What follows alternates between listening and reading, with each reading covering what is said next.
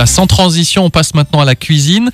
Audrey, tu es avec nous pour nous faire aujourd'hui quelle recette à une quiche coco saumon curry coriandre. Oh là là Mmh, ça a Une l'air bonne bon. quiche, une bonne quiche. Alors, Pour ça, il vous faut une pâte brisée, 600 g de filet de saumon, 20 centilitres de crème coco, 2 œufs, un bouquet de coriandre, une cuillère à café de curry et du sel et du poivre.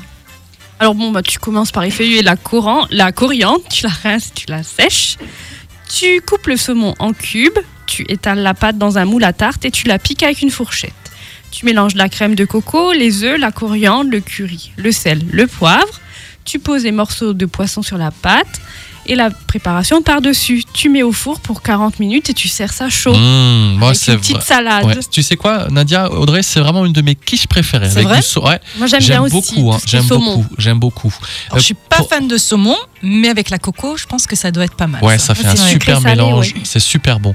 Audrey, merci beaucoup, tu reviens demain. Ah, on aura encore plein de recettes à vous proposer cette semaine. Et là, demain, tu feras une tarte à l'oignon avec du parmesan au 6 de toute beauté.